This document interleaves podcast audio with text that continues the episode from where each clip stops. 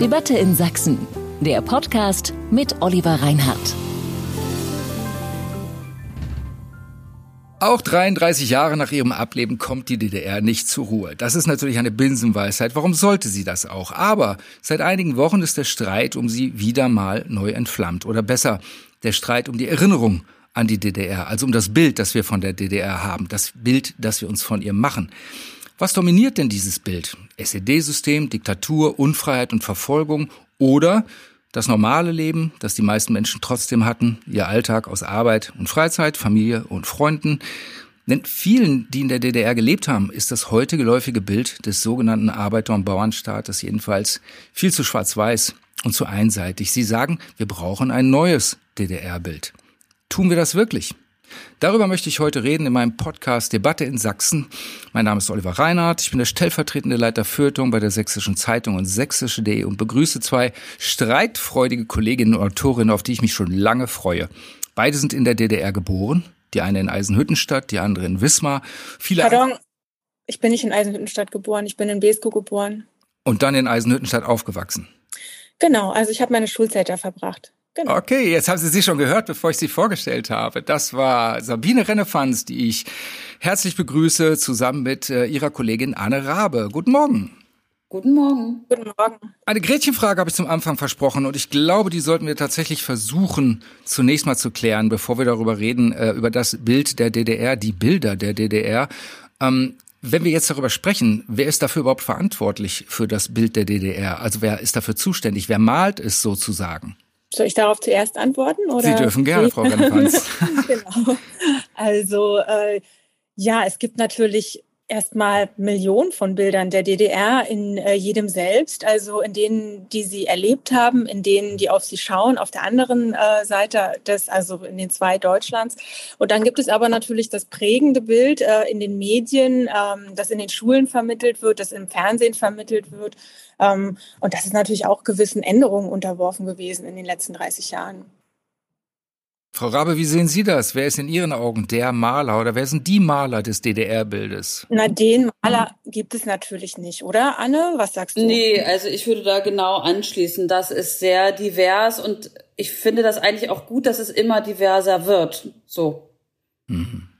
Also ich, ich persönlich äh, würde ja sagen, das gängigste Bild ähm, der DDR, was wir heutzutage haben, wenn man das überhaupt bündeln kann und auf einen Nenner ganz, ganz grob versucht zu bringen, ist das einer Diktatur und eines Unterdrückungsstaates, in denen die meisten Bürgerinnen und Bürger aber trotzdem einen ganz normalen Alltag haben oder hatten und ein ganz normales Leben leben konnten. Frau Rennefanz, äh, Sie sagen, es dominiert das Narrativ der DDR als Reich der Finsternis. Ich könnte dem zustimmen, wenn wir, wie Sie es gerade eben auch teilweise erwähnt haben, so auf TV-Serien gucken, auf Fernsehfilme, wo man ja immer das dramaturgische, böse Element brauchen. Aber welches neue, zutreffendere Bild äh, würden Sie denn sich wünschen?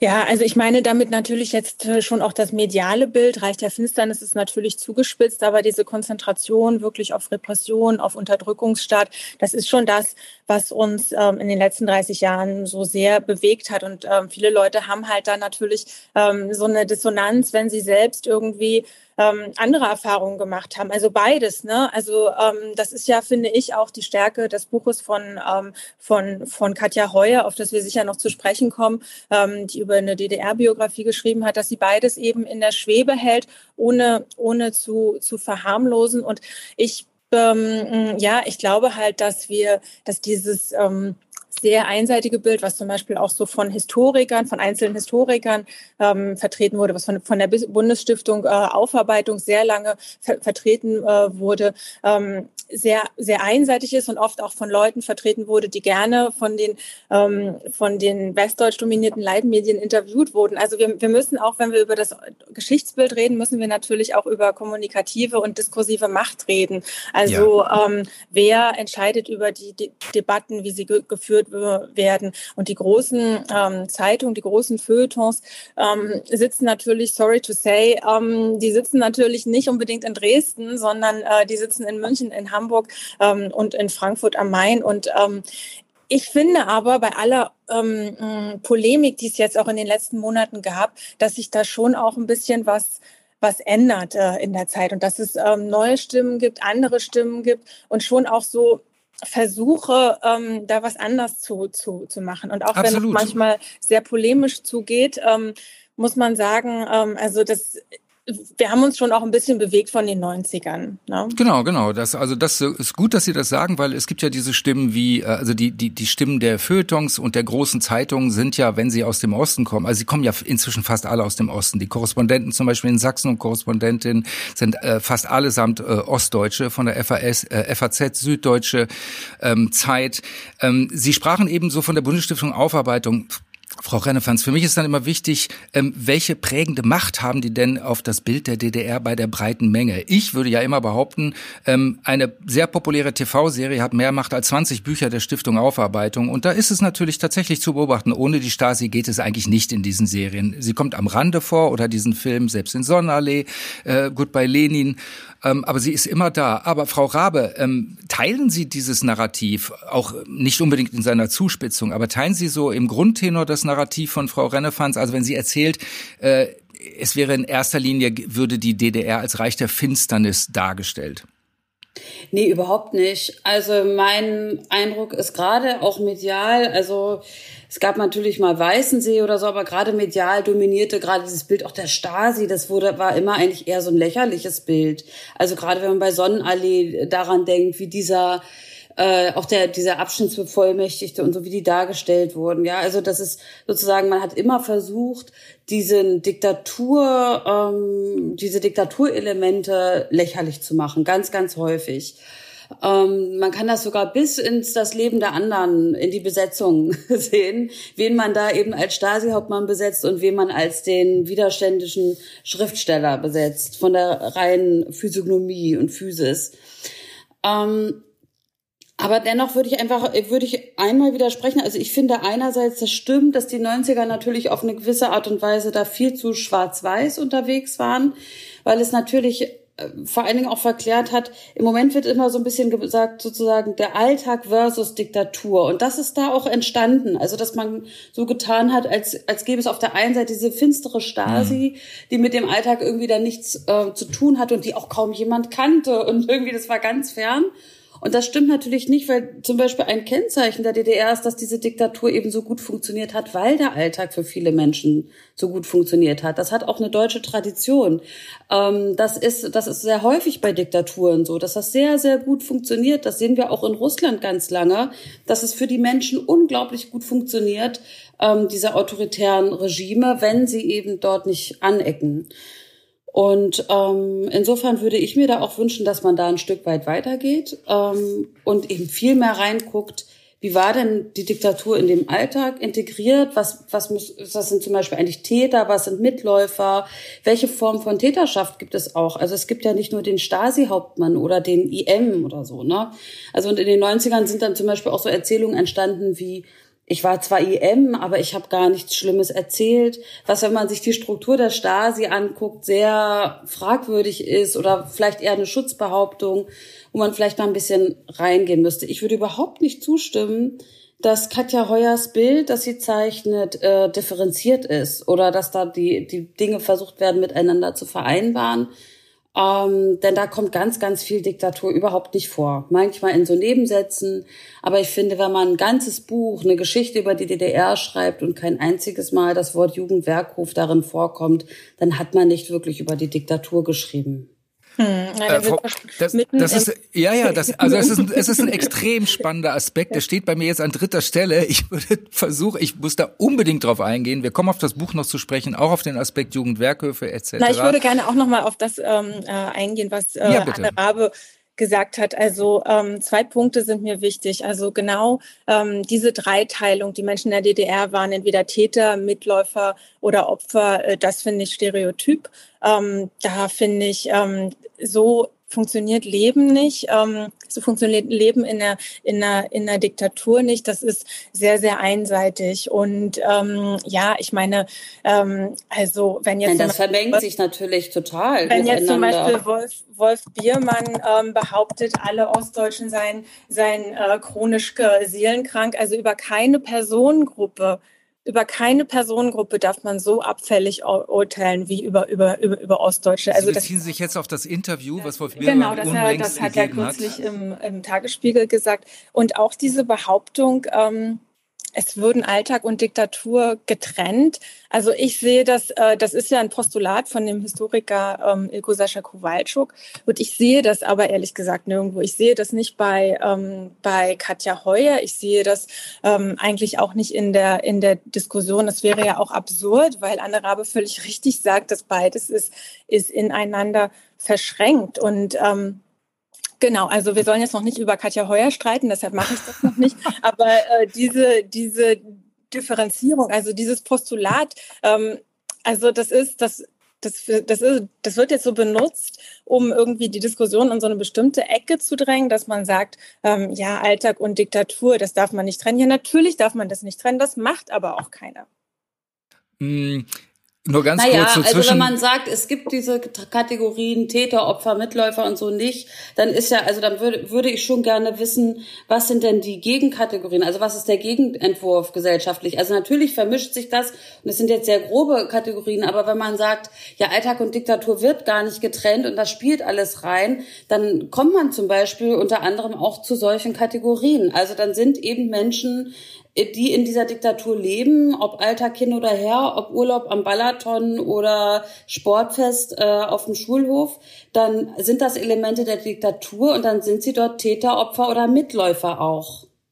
Ich glaube, wir sind alle, ich glaube, habe einfach ein, glaube ich, vielleicht ein anderes Menschenbild. Ich glaube, wir sind klug genug, dass wir zwei gegensätzliche Gedanken gleichzeitig halten können. Menschen können, also wir können diese Kategorien haben, aber es gibt auch mehr.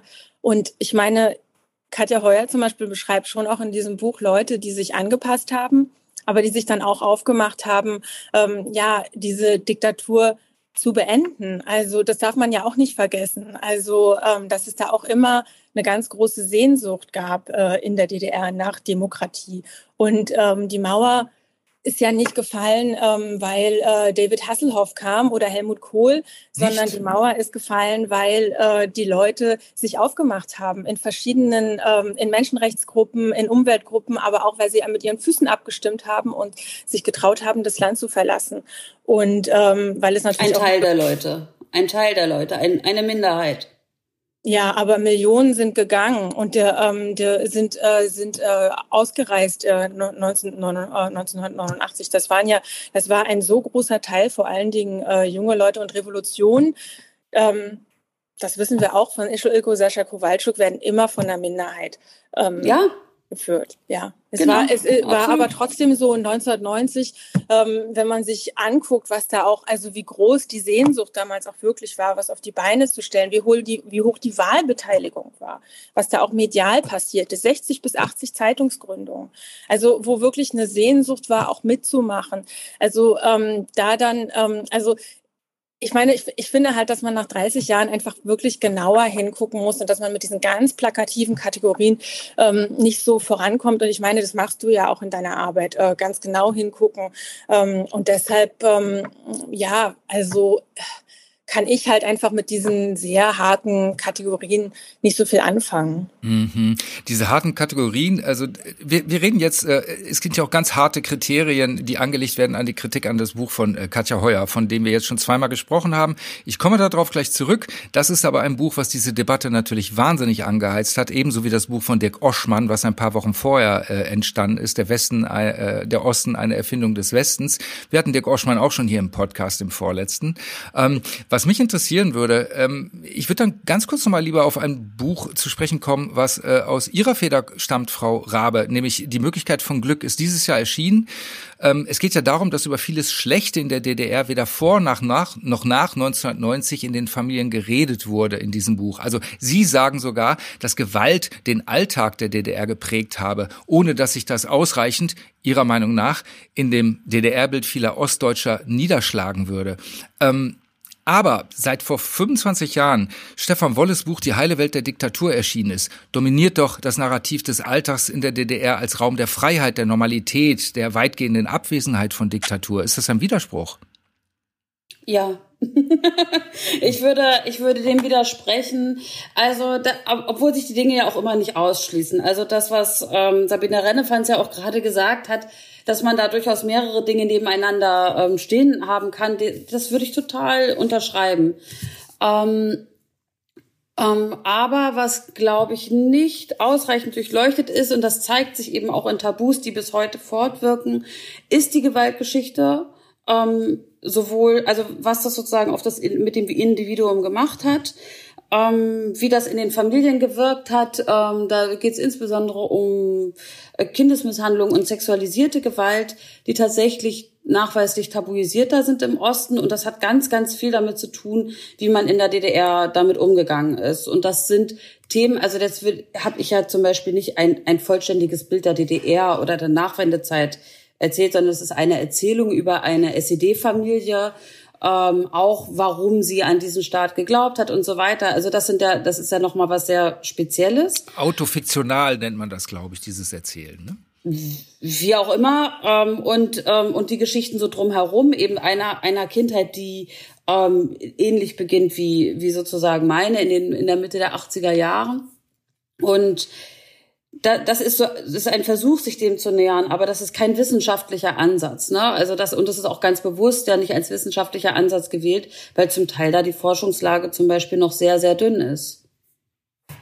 Mm, Frau Rennefanz, was mir auffällt, so in der letzten Zeit auch, also ich bin ja auch mit einer äh, Ostdeutschen verheiratet, äh, die auch eine eigene Familiengeschichte hat und Freundesgeschichte. Und was mir und uns auffällt in der letzten Zeit ist, ich habe als Historiker mich immer schon seit 25 Jahren sehr viel mit bestimmten Phänomenen auch beschäftigen müssen. Äh, DDR-Geschichte, Ostgeschichte, da kommt man ja auch nicht drum rum.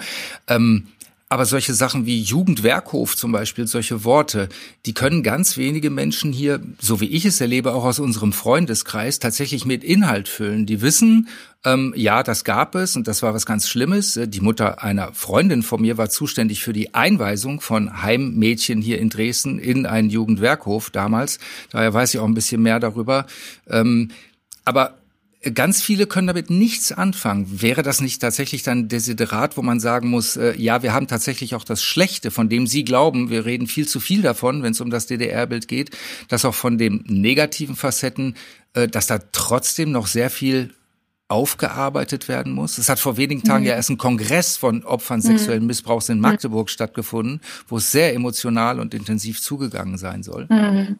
Ja, das ist gut, dass das jetzt, äh, dass das jetzt stattfindet, dass die Leute auch die Kraft haben ähm, und die Distanz darüber, darüber zu reden. Das sieht man ja auch bei der Odenwaldschule, hat man ja auch gesehen, wie lange das ähm, gedauert mhm. hat, also oder in der katholischen Kirche, also die Fälle in Irland. Also ich meine, das ist einfach alles ja, ja, sehr, also sehr heftig und es dauert einfach sehr lange, ähm, bis man, bis die Leute da auch biografisch in der Lage sind, darüber, darüber zu, zu reden. Ähm, Bevor sie es emotional überhaupt können. Auf genau, ne? genau. Und ähm, Sie sehen auch in meiner Antwort, ähm, ohne jetzt die, ähm, die Jugendwerkhöfe ähm, zu, zu verharmlosen, aber ich, in meiner Antwort kommt auch ein bisschen heraus, dass ich das einfach ähm, ja mit Kindern und mit Frauen äh, in vielen Gesellschaften ähm, sehr schlecht und ähm, missbräuchlich über die Jahrzehnte umgegangen wurde und dass das äh, unter unterschiedlichen Bedingungen ähm, passiert ist und dass das natürlich aufgearbeitet werden muss. Ich, ich habe jetzt keine Studien dazu, wie bekannt der Jugend Werkhof ist. Ich muss sagen, ich bin damit aufgewachsen, mit den Erzählungen davon. Meine Mutter war Sekretärin, also meine Mutter hat äh, ihr Studium ähm, abbrechen müssen ähm, auf Druck der Stasi, war dann aber irgendwie in dieser widersprüchlichen DDR trotzdem als Sekretärin am Gericht tätig hat dadurch viele Fälle auch mitbekommen, viele schlimme Sachen einfach auch. Und ähm, für mich war das, ist das schon immer eigentlich so ein ganz geläufiger Begriff gewesen. Also ähm, von daher habe ich kenne ich jetzt so dieses große Erstaunen darüber. Ähm, das habe ich jetzt nicht. Ähm, ich finde, ich wollte auch noch mal sagen, ich weiß nicht, ähm, damit wir einfach auch noch mal uns ja überlegen, warum wir darüber reden. Also ähm, ich finde es halt wirklich problematisch, wenn die, ähm, die, wenn die DDR benutzt wird und die DDR-Erfahrung, um heutiges Verhalten zu, zu erklären. Ich finde das unproduktiv und ähm, wenn man sagt, ja, die, die, die DDR, die, die Ostdeutschen sind demokratieunfähig ähm, weil sie in der DDR gelebt haben. Also ähm, das ist ja so einer meiner mhm. ganz, ganz wichtigen Punkte. Und ich habe da auch natürlich, ich, also ich gehe, bin Sozialwissenschaftlerin vom Beruf her und äh, Journalistin und habe dann natürlich vielleicht auch nochmal eine, einen anderen Blick als, als, ähm, als Anne Rabe jetzt, ähm, die sich aber natürlich sehr gut, sehr gut ergänzen. Mhm. So. Frau Rennefanz, ganz kurz, ich äh, muss Sie bitten, nicht zwischendurch zu tippen, weil das kommt oh. ja wie Hammerschläge in unsere Aufnahme rein. Oh, Entschuldigung, aber sie, sie verschwindet. Ich, ich wollte halt, ich wollte sie halt weiter sehen. Ähm, also das der, ist schön. Der, der ich sie auch. Fing an, okay, ich werde, ich werde versuchen, nicht wie, wie ein Hammer. Versuchen Sie es mal mit einer zarten Tastenbewegung. Zarte Tasten. Einem sanften Druck, ja. Äh, ja, das ist ein, das ist ein massiv wichtiger Aspekt, den Sie da gerade ansprechen. Ähm, es ist ja so, dass äh, im Moment äh, dass, dass sehr viel, was heute geschieht, also Autoritarismus, Rassismus, ähm, Rechtsextremismus, das gibt es in allen Teilen Deutschlands. Wir wissen natürlich, dass das in Ostdeutschland etwas stärker ausgeprägt ist. Ähm, das wird tatsächlich, wie Sie sagen, von vielen Fachleuten, Soziologen, Historikern und so weiter auch zurückgeführt, unter anderem auf die DDR-Vergangenheit. Das stört Sie, habe ich Sie jetzt richtig verstanden? Na, was heißt, das stört mich? Also von Soziologen ähm, und Politikwissenschaftlern wird es eigentlich gar nicht so stark ähm, ausgeführt. Es sind eigentlich eher so ähm, ja, mh, mm, ja andere Menschen, die so im öffentlichen Diskurs stehen. Also wenn wir uns zum Beispiel diese aktuelle Autoritarismusstudie aus Leipzig angucken von den Professoren Decker und Brehler, ähm, die sind eigentlich sehr differenziert ähm, und das ist wirklich hochinteressant. Also wenn man sich das anschaut, also weil die auch genau nach den, ähm, nach den Faktoren gucken. Ne? Also natürlich, also es gibt im Osten im Übrigen seit 2002, das ist keine neue ähm, Geschichte, ein ja, stärker verhärtetes rechtsextremes Milieu. Aber warum ist das so? Und die äh, Forscher sagen halt, ähm, ja, wenn man in die ähm, sozialen Räume ähm, guckt, ja, also in Deutschland, wenn man die sozialen Räume in Deutschland untersucht, die eine ähnliche Sozialstruktur haben, dann fallen die Ost-West-Unterschiede komplett weg.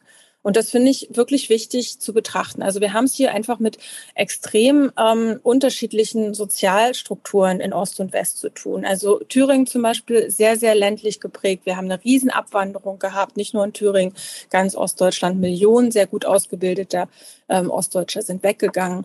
Wir haben eine extreme Deindustrialisierung gehabt. Und das ähm, spielt natürlich alles mit rein. Wir haben auch einen Männerüberschuss. Man weiß, dass Männer ähm, eher zu ähm, rechtsextremen Weltbildern neigen. Und ähm, ich, ich wünsche mir da halt mehr Genauigkeit und mehr auch wirklich Nachdenken. Also gerade von der von der Politik, nun schreibe ich auch politische Kolumnen, das ist so ein bisschen ähm, Berufsdeformation wahrscheinlich. Also dass ich da mir auch ein bisschen genaueren Blick ähm, wünsche. Und wenn ich mich umgucke in der Welt, überall ist der Autoritarismus auf dem Vormarsch, dann kann ich doch nicht ständig darüber reden. Ähm, ähm, oder äh, das darauf zurückführen, die Leute ähm, haben irgendwie eine Autoritarismusneigung, ähm, weil sie in der DDR ähm, so geprägt worden äh, sind. Also da, da macht man es sich doch zu einfach und da lenkt man doch wirklich ähm, von den allgemeinen größeren Versäumnissen auch ab. Vielleicht spielen da auch wieder mehrere Faktoren rein. Was meinen Sie, Frau Rabe? Ja, ich glaube auch, es ist, es ist vielschichtig, also, und auch die Folgen, also in den letzten 30 Jahren ist ja auch was passiert. Also es ist ja nicht so, dass die Leute jetzt sozusagen da immer noch die gleichen sind wie, wie vor 30 Jahren. Ähm, dennoch sind natürlich bestimmte Themen, die sind eben nicht erst dort im Osten seit, seit dem Fall der Mauer, wie zum Beispiel ähm, das Thema Rassismus und so weiter. Also das sind alles Themen, die waren vorher auch schon da. Und die wurden, ähm, ich, ich glaube, ein großes Fehler oder ein großer Fehler dieser Nachwendezeit neben diesen ganzen wirtschaftlichen ähm, Verwerfungen, die, die natürlich die Menschen auch sehr geprägt haben, ist vielleicht zu sagen, dass man nicht genug darauf geachtet hat, eine Zivilgesellschaft aufzubauen. Die einzige Zivilgesellschaft in Ostdeutschland, die erfolgreich war, war die rechte Zivilgesellschaft. Ähm, also Protestierende gegen Geflüchtetenunterkünfte, die das geschafft haben, oder was heißt protestieren, so kann man es ja gar nicht nennen, ja, in Lichtenhagen oder eben Hoyerswerda, die sehr erfolgreich waren und es geschafft haben, dort die, ähm, die Geflüchteten wegzubekommen mit, mit ihren Angriffen.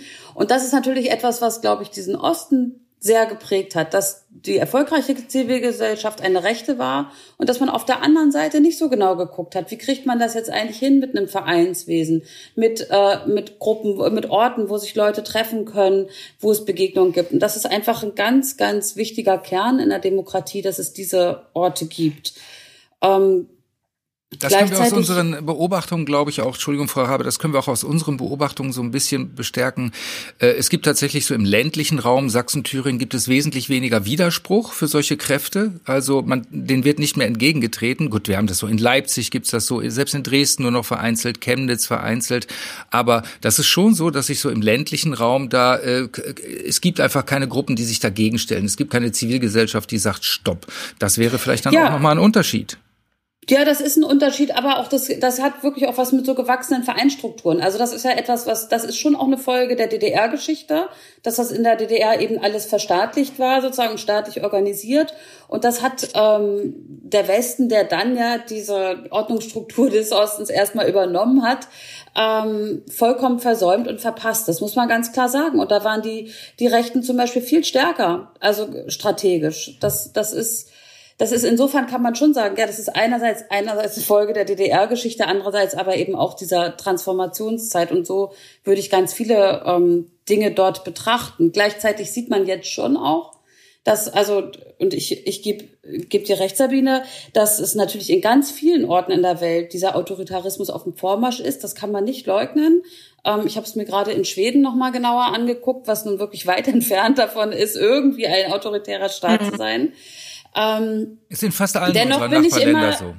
Genau deshalb bin ich, aber ich glaube trotzdem, dass es immer nützt, jeweils dann nochmal sehr genau hinzugucken. Und es gibt in dieser rechten Bewegung in Ostdeutschland schon auch einen Bezug auf die DDR, auf die Widerstandsgeschichte. Es gibt ganz viel, was ausgefüllt wird ähm, von der AfD, weil da würde ich sagen, deshalb ist Aufarbeitung so wichtig und da auch nochmal hinzugucken, weil eben vieles vielleicht in der Forschung ähm, durchdacht ist aber in der, in der breiten Allgemeinheit noch nicht sowohl im Westen als auch im Osten angekommen ist. Und deshalb kann man eben immer wieder diese Leerstellen so ideologisch dann füllen, ähm, weil es natürlich dazu Gefühle gibt. Also es gibt zu der, niemand hat kein Gefühl zu 89 in, in Ostdeutschland oder so. Ne? Da, da kann man immer was draufpacken.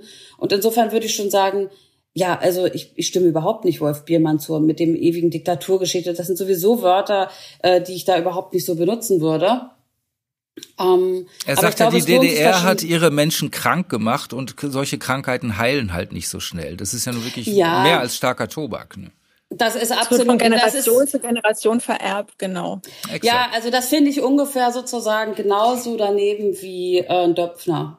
Also das ist sozusagen, das sind auf beiden Seiten die die absoluten äh, Absurditäten, wo man sagen mhm. muss, okay, nur kurz, nur kurz zur Erklärung, Matthias Döpfner, der Vorstandsvorsitzende des äh, Springer Verlags, der, wie unlängst geleakt wurde, ganz schreckliche Meinung über die Ostdeutschen hatte und äh, so ungefähr gesagt hat, das sind alles äh, Menschen, die, die wollen eine Diktatur, die sind alle rechts, die sind ganz ekelhaft. Äh, naja, Kommunisten ja. oder Nazis dazwischen gibt's äh, nichts. Ne? So, also ja, das ist, also ich finde das auf beiden Seiten sozusagen, da hat man dann ja den einen Wolf Biermann auf der einen Seite und Döpfner auf der anderen. Ich würde trotzdem noch mal einmal kurz ähm, gern zurückgehen zu dem, ähm, was du gesagt hast, Sabine, mit dem, dass das jetzt aufgearbeitet werden muss, aber du sagst, aber es gibt's halt überall mit den Kindern und mit den Frauen, dass da schlecht umgegangen wird. Das stimmt, aber ich finde, dass zum Beispiel, also ich erlebe das ja sehr oft, dass dieses Thema großes Erstaunen hervorruft in, in Lesungen oder auch, ähm, auch untereinander. Ich hatte vor kurzem eine Lesung, wo es eben dann doch Vorurteile gibt. Also es war in Ostdeutschland eine Lesung, wo dann jemand sagt, naja, wenn jemand im Jugendwerkhof war, dann gab es dafür auch einen Grund. Und das kochte richtig hoch, weil es eben tatsächlich dann jemanden gab, dessen, ähm, dessen Bruder im Jugendwerkhof war ähm, und der sich in der Folge suizidiert hat. Also wo man gleichzeitig, wo ich sah, okay, das ist untereinander überhaupt nicht besprochen. Da gibt es ganz viele hm. Vorurteile und das, das wäre eben schon nochmal wichtig. Ich glaube, dieses, ähm, dieses Schwarz-Weiß-Bild oder dass man eben zum Beispiel sowas wie Jugendwerkhöfe nicht, nicht kannte, das ist wiederum auch ein Ausdruck von einem Desinteresse auch des Westens. Also im Osten ist halt diese Aufarbeitung wahnsinnig schwierig, weil emotional sehr besetzt und auch mit Scham und Schuld verbunden. Aber im Westen hat dann halt auch wirklich immer gereicht, ja, Stasi. Dabei ist es eben doch ein bisschen komplexer und da, daran hatte man in Westdeutschland zum Beispiel auch überhaupt gar kein Interesse. an solchen Geschichten mhm. wie den, was, was den Kindern in Torgau passiert ist oder so. Das gab es eben mhm. nicht. Und da müsste, das, das glaube ich zum Beispiel, ähm, deswegen muss man da jetzt noch mal, muss man da jetzt noch mal ran.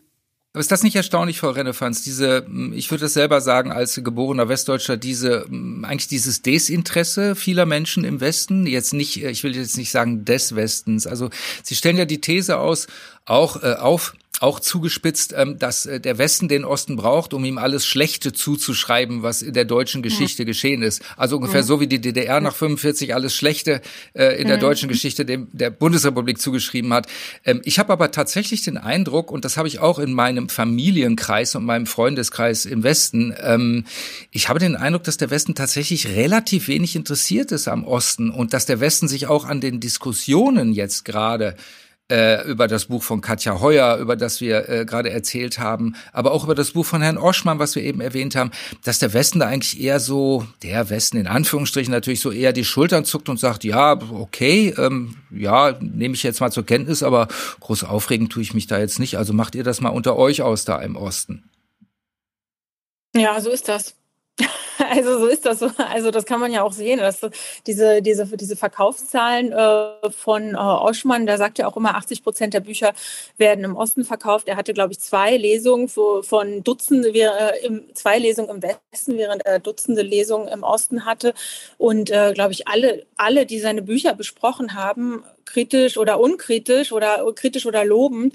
Ähm, das sind, glaube ich, alles ostdeutsche Journalisten. Also ähm, ich glaube, vielleicht mal ein, zwei andere ja, das ist, ähm, das ist natürlich immer frustrierend und daran kann, kann ich, äh, ähm, da kann man aber auch nichts ändern. Und, das, und der, also wenn wir darauf warten, dass sich jetzt die die die Westdeutschen der Westen interessiert, ähm, das ist dann irgendwie auch nicht produktiv. Also ich bin darüber auch oft, ich bin davon auch oft genervt, ähm, auch in meinem eigenen Haus, jetzt beim Spiegel, wo ich auch sehr stärker an die Redaktion angebunden bin, was das ähm, Interesse manchmal angeht oder das Wissen auch. Ähm, das ist schon echt äh, heftig, also auch bei Jüngeren.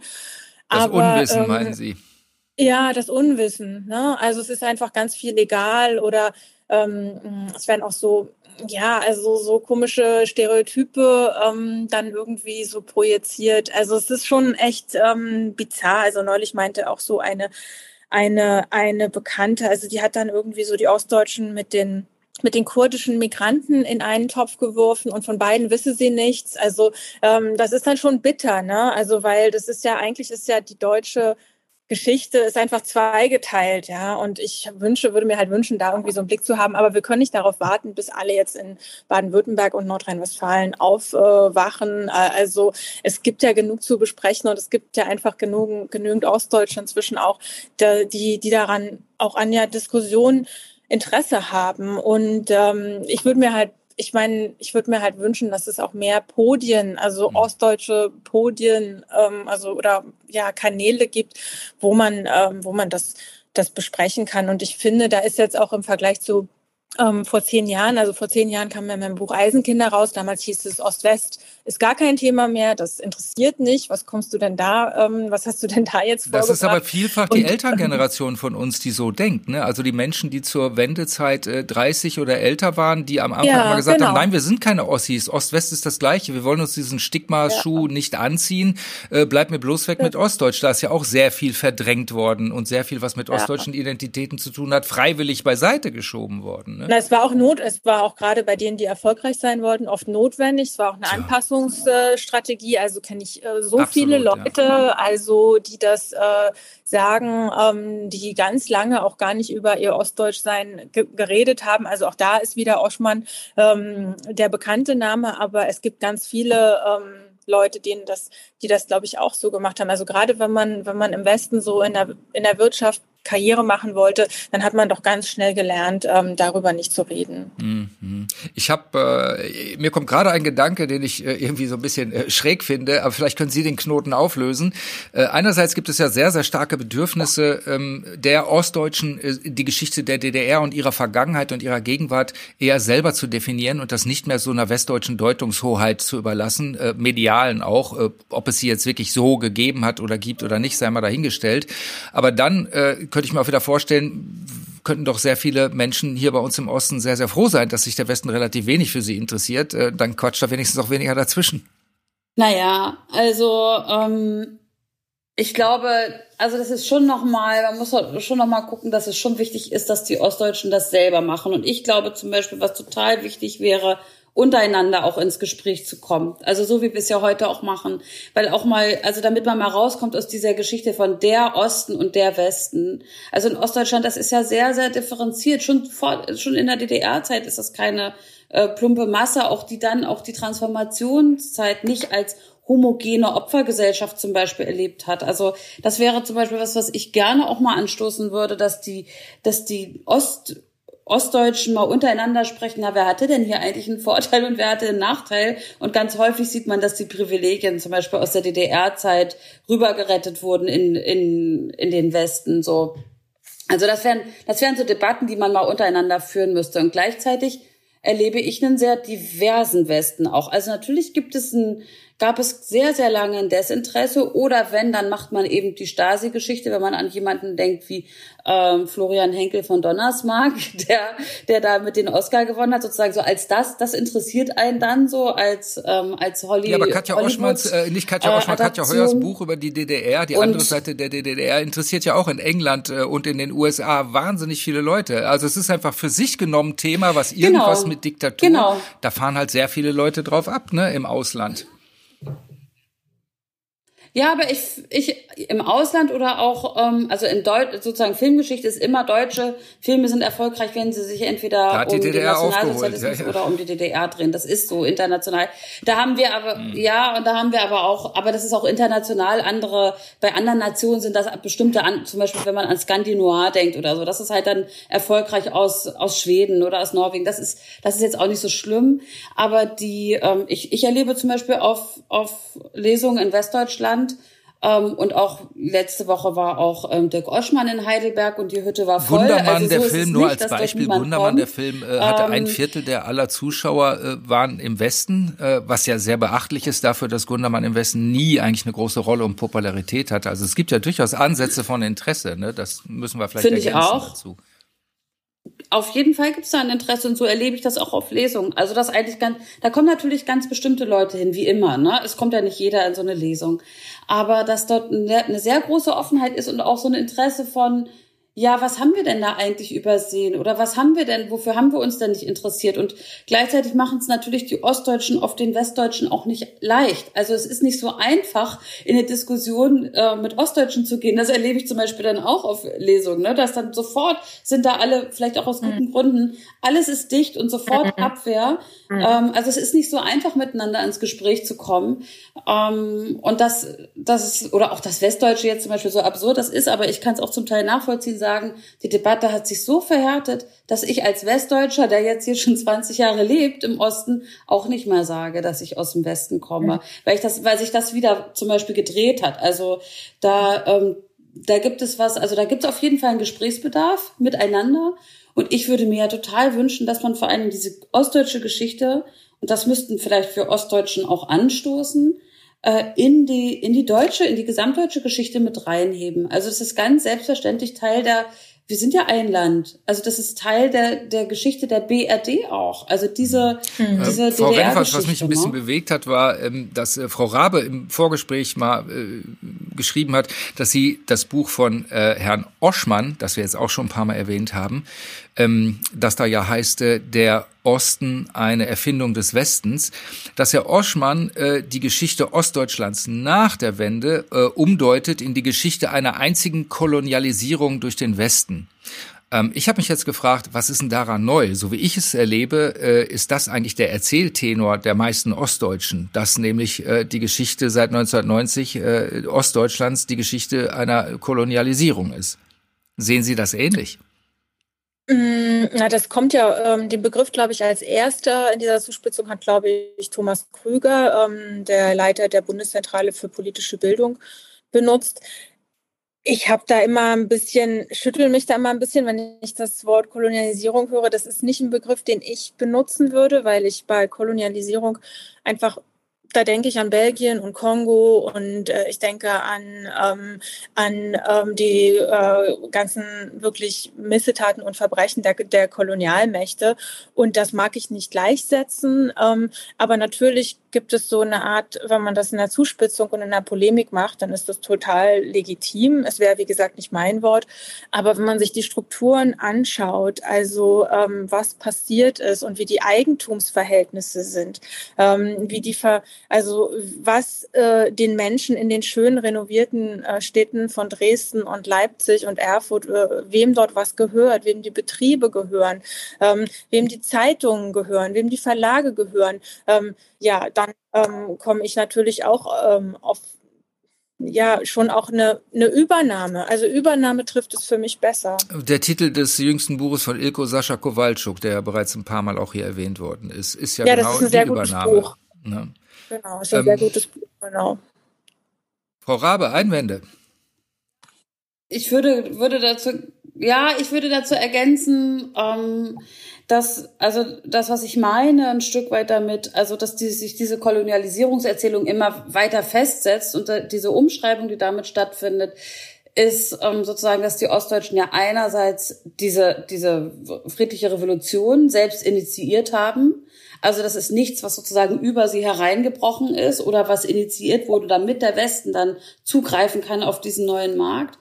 Und man muss dazu auch sagen, dass auch die Wahlentscheidungen, die in den 90er Jahren getroffen wurden, ganz klar eine Entscheidung für den schnellen Anschluss waren und die wurden danach auch nicht aufgehoben. Also gerade in Sachsen und Thüringen sieht man das ganz stark, dass immer wieder diese CDU gewählt wurde, die genau das verursacht hat, was sie sozusagen dann kritisieren.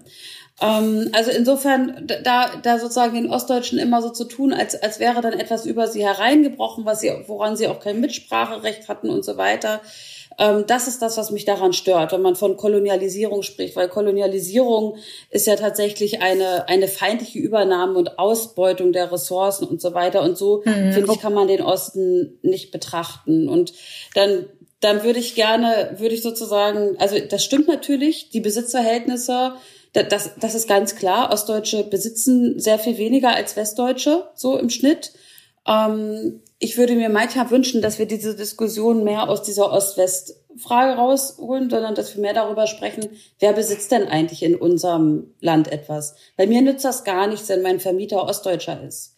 So, und trotzdem oder, also die Miete hochsetzt, das ist sozusagen nicht die Lösung wenn er Ostdeutscher ist und dass man das in seinem, die sich nicht kümmern. Genau, so das nützt mir alles nicht sozusagen. Die Verhältnisse sind. Die Frage ist auch, da ist ja auch eine Frage, mit wem man sich solidarisiert dann, ja. Also die die Frage, wer besitzt etwas in unserer Gesellschaft und wer nicht. Und dass natürlich da zum Beispiel die Leute, die Besitz haben oder Reichtum, dass sich dieser mehrt über Erbschaften und so weiter, dass das im Osten natürlich viel weniger vorhanden ist aufgrund dieser DDR-Vergangenheit.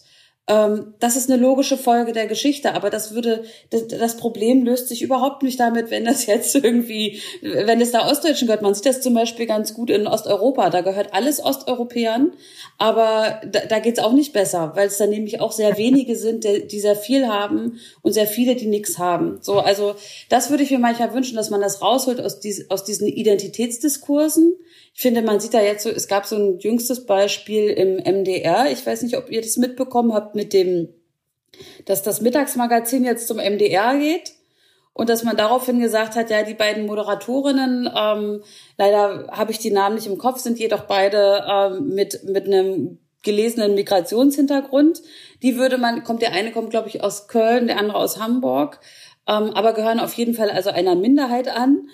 Und die wurden jetzt nicht wieder zum Casting eingeladen, weil man sagt, nee, wir wollen jetzt nur noch ostdeutsche Moderatoren.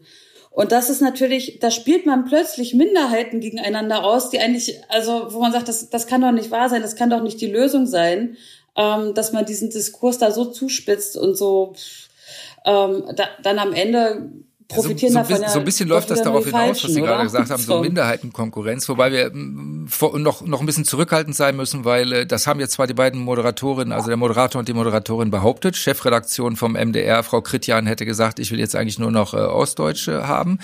Ähm, die Chefredaktion selber hat aber inzwischen gesagt, nein, äh, das ist so nicht gefallen. Das ist eine ganz schwierige und uneinheitliche Kiste noch. Deswegen mm, sind wir da auch sehr, sehr vorsichtig.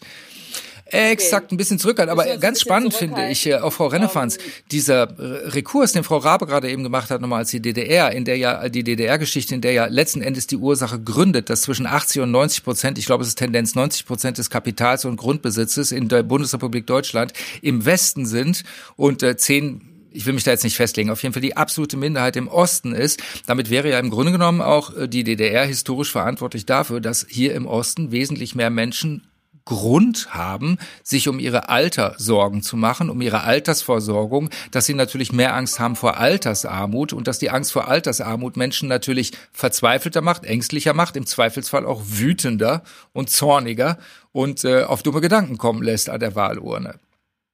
Ist das zu weit hergeholt, diese Herleitung? Die DDR ist daran schuld, dass die, dass die Leute ähm, niedrige Renten haben ähm, heute ähm, und keine, keine Immobilien und kein, kein Vermögen. Ähm, das, das würde ich der, mal, ähm, das, das ist, das ist die, die, die, die Argumentation.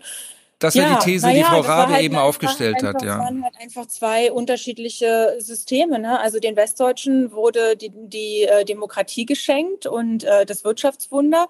Und ähm, während äh, im Osten ähm, ja die Leute irgendwie für den gemeinsam angezettelten Krieg büßen mussten, ähm, die Vermögenswerte abgezogen wurden in den 50er Jahren und ähm, ein anderes System aufgebaut wurde. Dafür also werden die Ostdeutschen geschichtlich bestraft. Das muss man schon sagen. Wobei ähm, wir ja wirklich jetzt in so einer Situation sagen, sind. Wobei, es gab neulich diese, diese so Studie, diese Untersuchung von Boston Consulting, diese, diese 2900 Ultrareiche in Deutschland. 2900 Ultrareiche in Deutschland. Also wir haben insgesamt so eine ähm, Ballung von Reichtum bei einigen wenigen. Und im Osten ist wie immer alles etwas härter und schärfer. Ähm, äh, so kommt so kommt so raus und ähm, ja, da, ähm, daran ist der Osten schuld, aber es ist, glaube ich, ein bisschen peinlich, wenn man das, das hat halt 33 Jahre auch keiner dagegen gewirkt, ne? Und hm. äh, es stimmt, 1990 bei der ähm, großen Wahl im März ähm,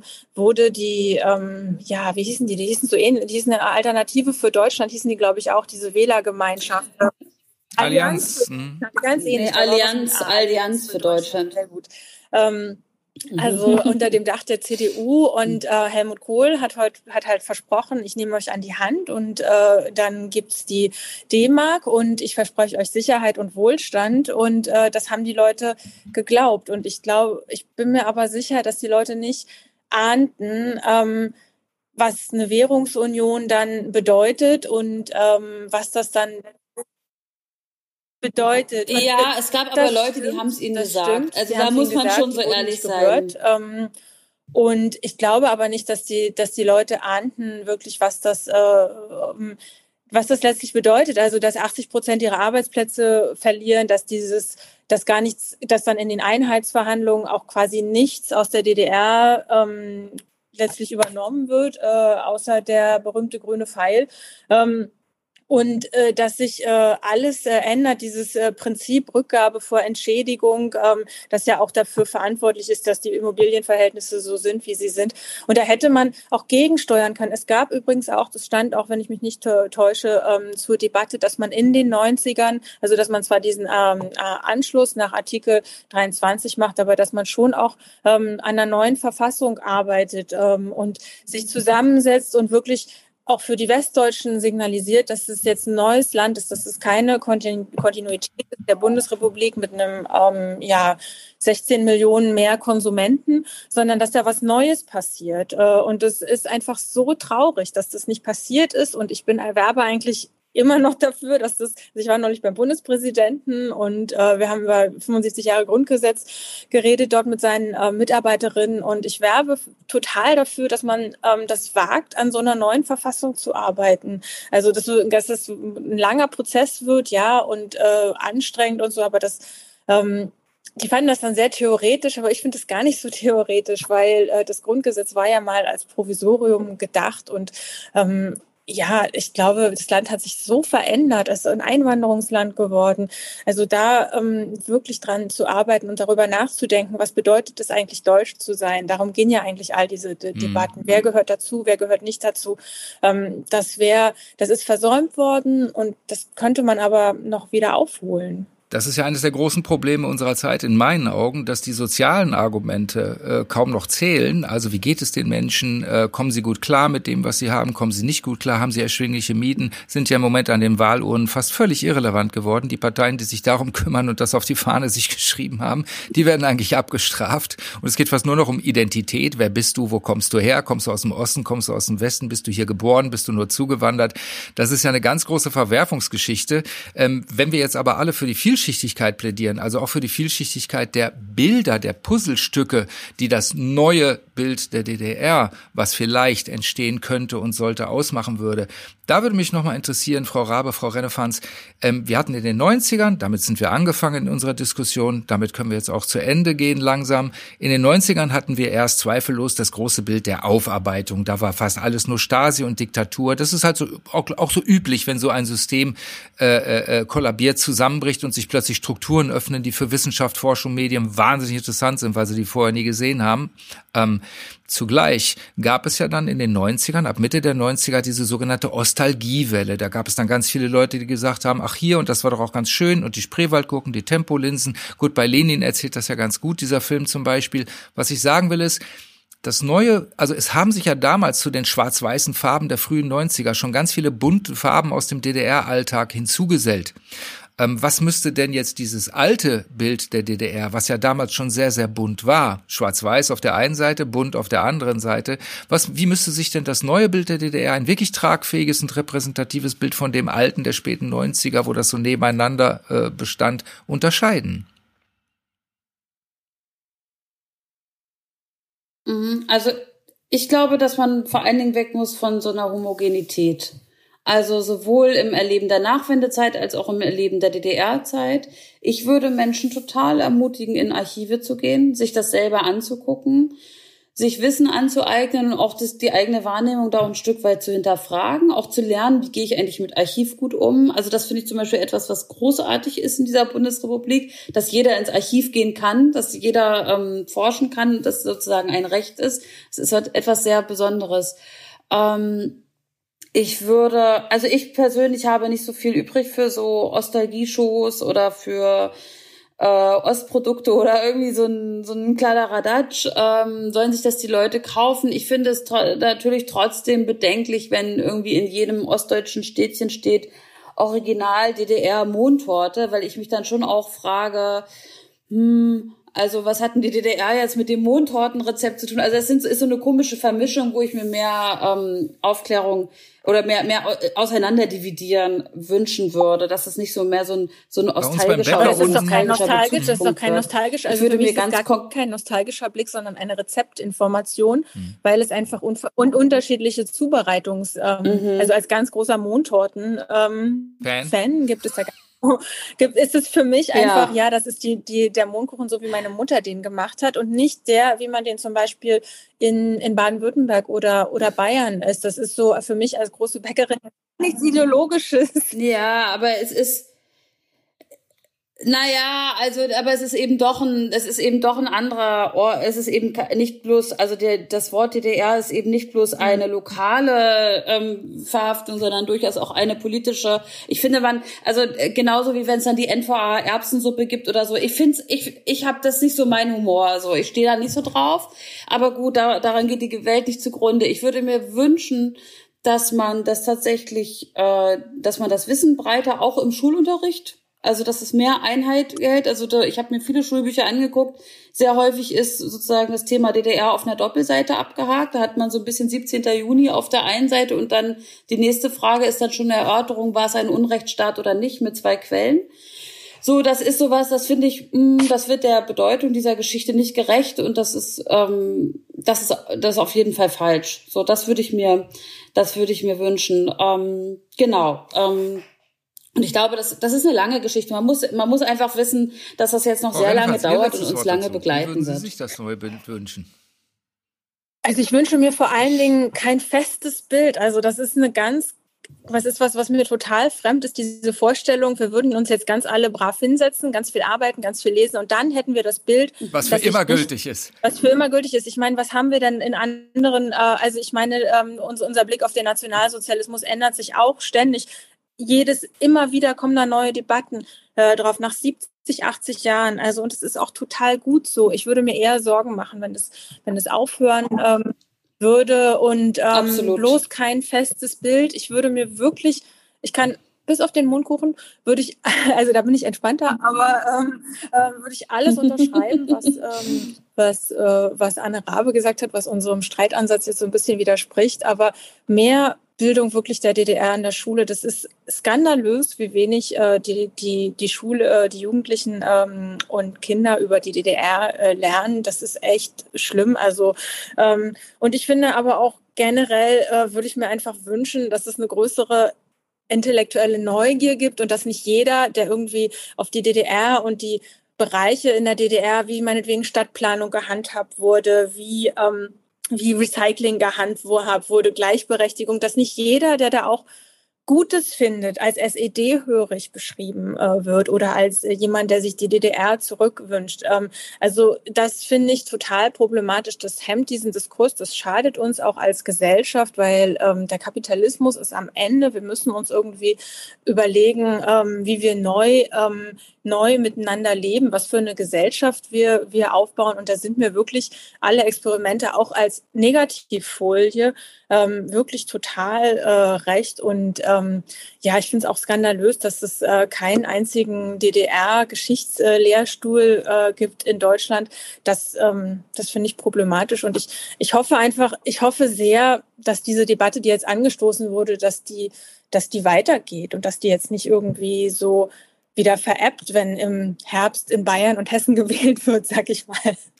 Dann freue ich mich jetzt schon darauf, spätestens in zehn Jahren im Jahr äh, 2033 nochmal einen Podcast zu machen mit Sabine Rennefanz und Anne Rabe, bei denen ich mich sehr herzlich bedanke fürs Streiten über das Thema Brauchen wir ein neues Bild der DDR. Vielen Dank Ihnen beiden. Gerne, vielen sehr Dank. Sehr gerne. Wie diese Folge finden Sie auch die anderen aus unserer Reihe Debatte in Sachsen überall dort, wo es gute Podcasts gibt. Oliver Reinhardt sagt Dankeschön fürs Streamen, machen Sie es gut, wir hören uns.